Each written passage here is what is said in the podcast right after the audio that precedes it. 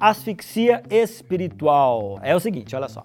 Eu vou confessar uma coisa para vocês. Eu não gosto de assistir aquele tipo de filme, sabe aquela coisa de um morto que ressuscita, os mortos que vêm atrás dos vivos. Eu não gosto desse tipo, mas eu preciso sim afirmar para vocês que diariamente nós precisamos matar um morto que insiste em ressuscitar em nós.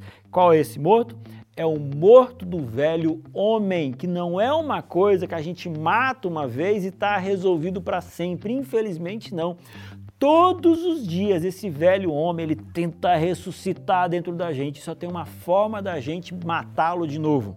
É fazendo com que a nossa natureza espiritual seja mais forte do que a nossa natureza carnal, o velho homem. E como é que eu fortaleço esse lado espiritual através da oração. Agora olha só, a partir do momento que eu não oro, era como se eu tivesse assim, ó, asfixiando essa natureza espiritual. Eu vou matando de pouquinho em pouquinho em pouquinho, enquanto eu estou matando, asfixiando a natureza espiritual, eis que o homem carnal ele vai ressuscitando de novo, vai ficando mais forte, mais forte, mais forte, e daqui a pouco a minha vida está sendo dominada novamente por uma natureza do velho homem extremamente carnal, e aí o lado espiritual perde.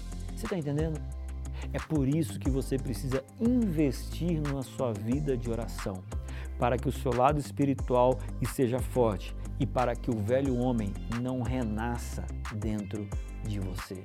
Meu convite para você hoje é: vamos fortalecer a nossa vida espiritual com uma vida de oração poderosa. Aceita o desafio? Fica aí para você.